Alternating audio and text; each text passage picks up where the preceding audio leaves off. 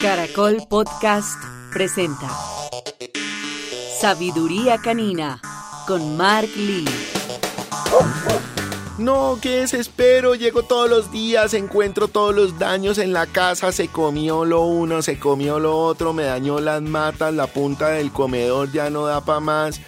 La silla que acabo de comprar para ver el mundial, mejor dicho, me la tiene vuelta una nada, ya no sé qué más voy a hacer, ¿qué hago?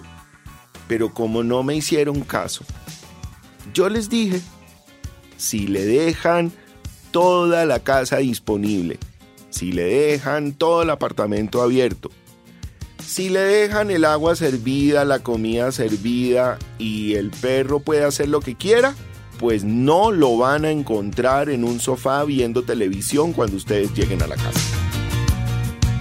El perro va a haber hecho males, va a haber hecho daños y sobre todo si era un cachorro, por lo menos hasta el año y medio, necesitaba disciplina.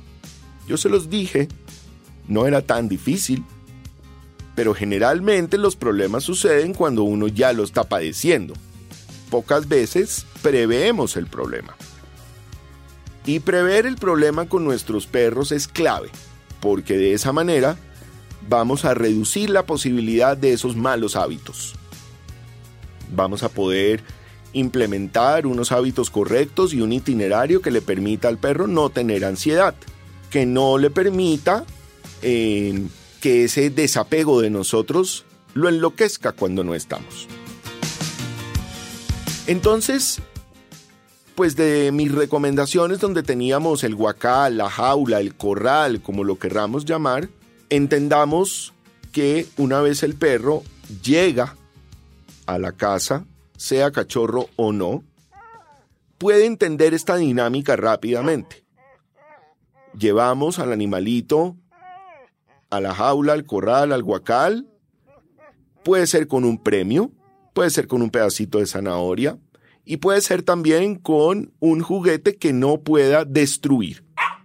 Lo llevamos a través del refuerzo positivo, quiere decir a las buenas. Vamos, vamos, chin, chin, chin. Llega, entra, le damos su premio, cerramos el guacal, la jaula, el corral y arrancamos con unos tiempos cortos.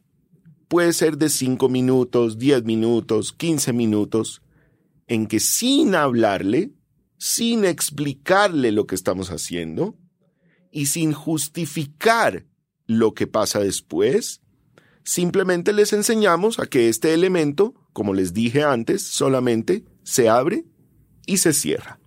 Se abre y se cierra.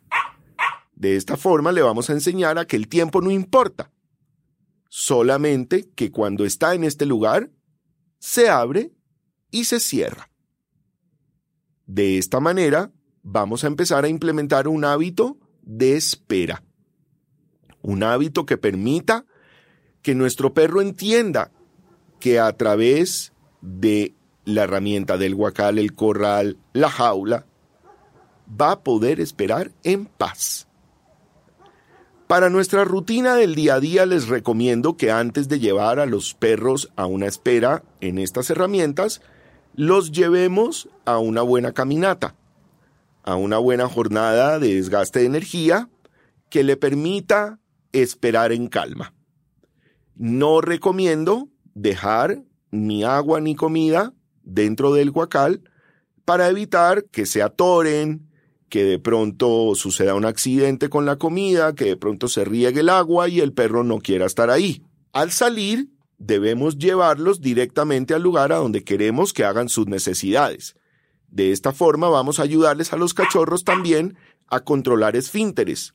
Arrancamos una espera de 5, 10, 15 minutos en guacal, después la vamos aumentando, 20 minutos, media hora, una hora y de ahí en adelante podemos hacer que nuestros perros entiendan que poco a poco este periodo se va a extender. Nuestros perros podrían estar restringidos en este tipo de herramientas hasta cuatro horas sin ningún problema. De esta manera usted puede salir a hacer sus diligencias, sus compras, sus necesidades y volver a la casa y no encontrar ningún daño. A partir de cinco horas o de cuatro horas y media, recomiendo que alguien atienda las necesidades de la mascota, que lo lleven a caminar, que lo lleven a hacer sus necesidades, y si necesita esperar otra franja de tiempo a sus amos en casa, puede volverlo a hacer dentro de la jaula, el guacal o el corral, pero que no pasen las seis, ocho o diez horas seguidas. Muy importante hacerle entender al perro que durante algún momento del día va a tener atención, que va a poder salir, que va a poder hacer sus necesidades y que va a poder hidratarse o alimentarse. Si ustedes empiezan a incrementar esto poco a poco, van a poder evidenciar cómo su perro se queda en estado de calma, cómo su perro aprende a esperar. Si su perro no se está quedando solo en casa, arranque este proceso, lento, muy lento. Enséñeles cómo deben hacer para esperar en casa.